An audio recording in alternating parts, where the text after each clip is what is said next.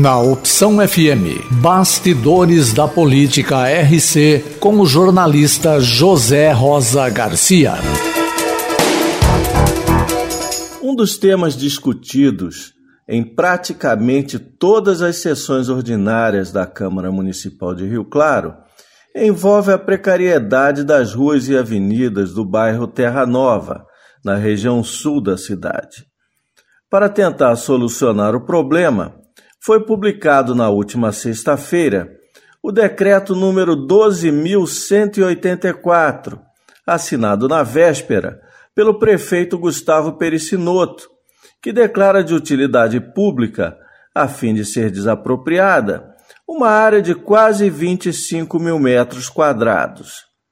Pertencente à RCP e Veneziana Empreendimentos Imobiliários, a área conforme justifica o texto do decreto, servirá para melhor adequação do sistema viário em razão do grande crescimento populacional da região do bairro Terra Nova e adjacências.